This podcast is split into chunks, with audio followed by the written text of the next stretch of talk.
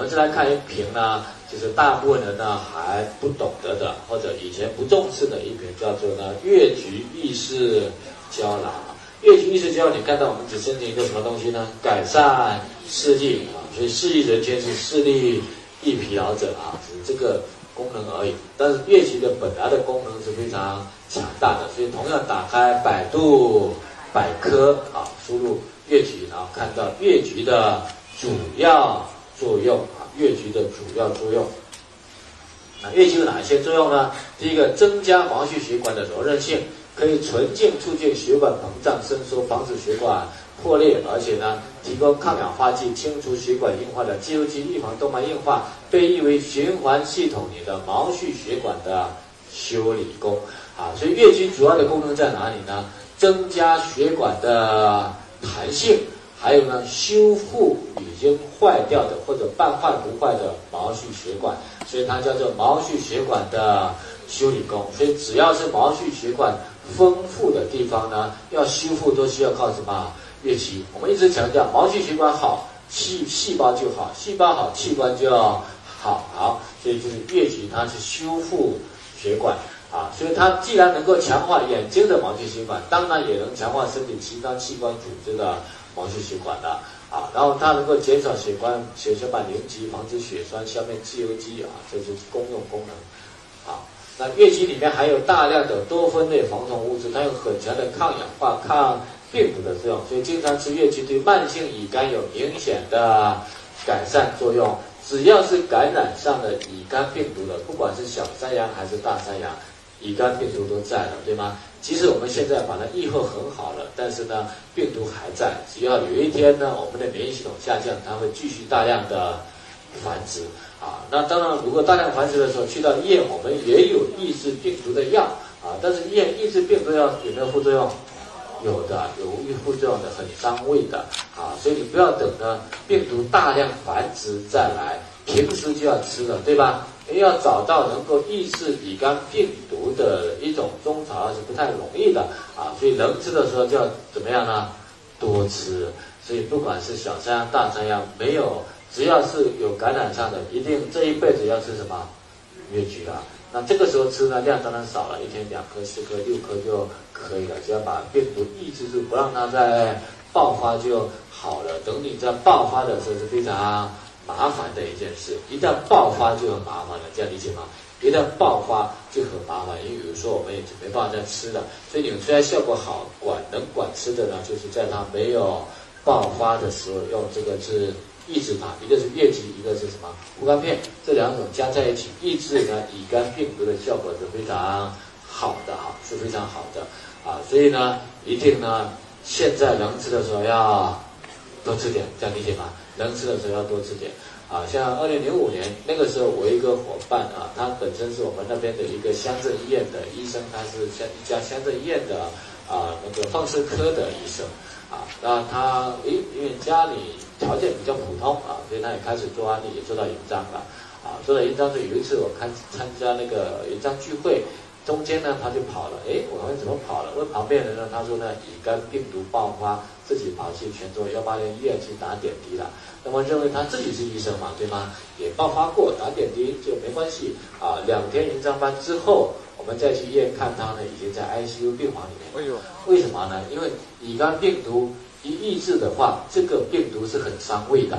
那么因为他的体质很不好，人瘦瘦小小的，胃也不好。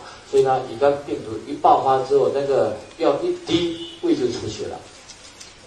那药一滴，胃就出血，大出血之后，你会发现说，那这边药就没办法用的非常多了啊。那这边胃出血，那胃出血是不是要消炎？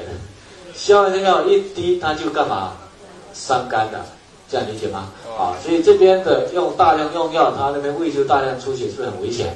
对吧？这边你要把胃的出血抑制住了，那边肝又大量破坏了。转氨酶一直呢降不下来，所以就是在一直在一八零医院一直整整到最后都降不下来，最后整个肝细胞全部都坏死了。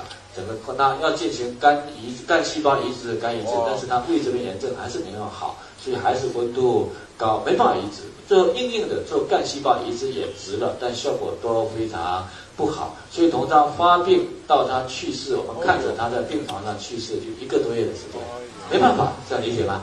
没有办法，谁也没有办法啊。所以呢，那你不能吃东西的时候，我们这个有没有用？这样理解吗？但那个时候我们产品线没有这么。